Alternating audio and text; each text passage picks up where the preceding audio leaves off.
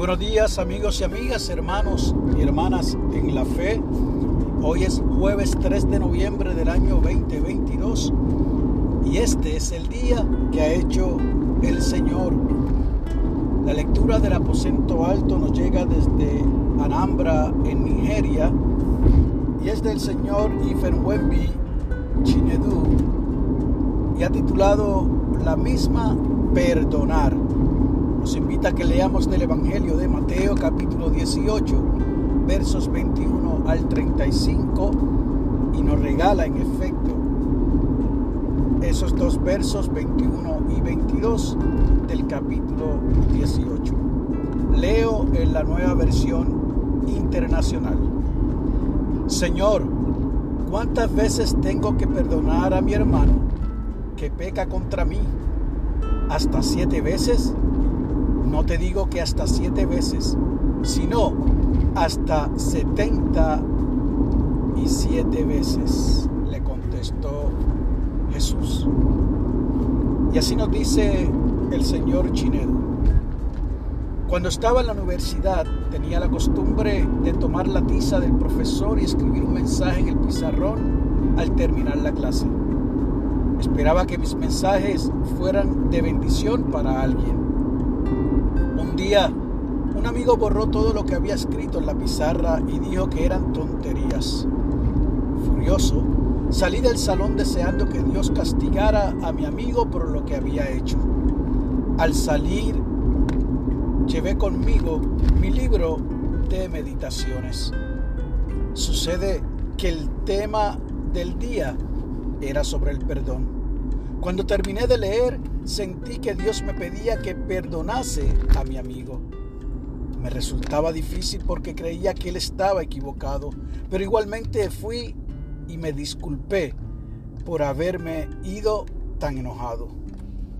Me sonrió, me abrazó y me entregó una tiza para escribir.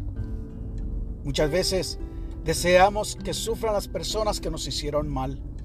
En ocasiones es difícil perdonar, pero en esos momentos podemos recordar el sacrificio de Jesús que nos brindó el perdón de Dios. Al recibir el don colmado de gracia del amor de Dios, es posible hallar suficiente gracia para ser capaces de perdonar a otras personas. El enfoque de la oración es que oremos por alguien que me ha herido o que te ha herido. Y la oración sugerida es la siguiente. Bondadoso Señor, ayúdanos a perdonar a quien nos hiere. Recuérdanos tu perdón y tu gracia. Amén y amén. Y el pensamiento para el día, porque Dios me perdonó primero puedo perdonar a otras personas. Permita el Señor que esta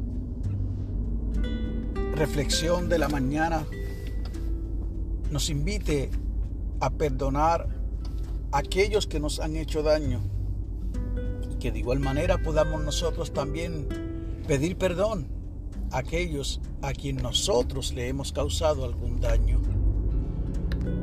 Así como el ejemplo que coloca esta persona desde Nigeria en esta ilustración, no nos vayamos enojados o enojadas del lugar donde ha ocurrido el percance, la situación, la frustración, la deshonra, el mal rato, sino que perdonemos y pidamos perdón y hagamos como bien Jesús pidió que hiciéramos. Perdonar hasta el infinito, las veces que sean necesario. Que Dios te bendiga y que haga resplandecer su rostro sobre ti y para tuyos tengas paz.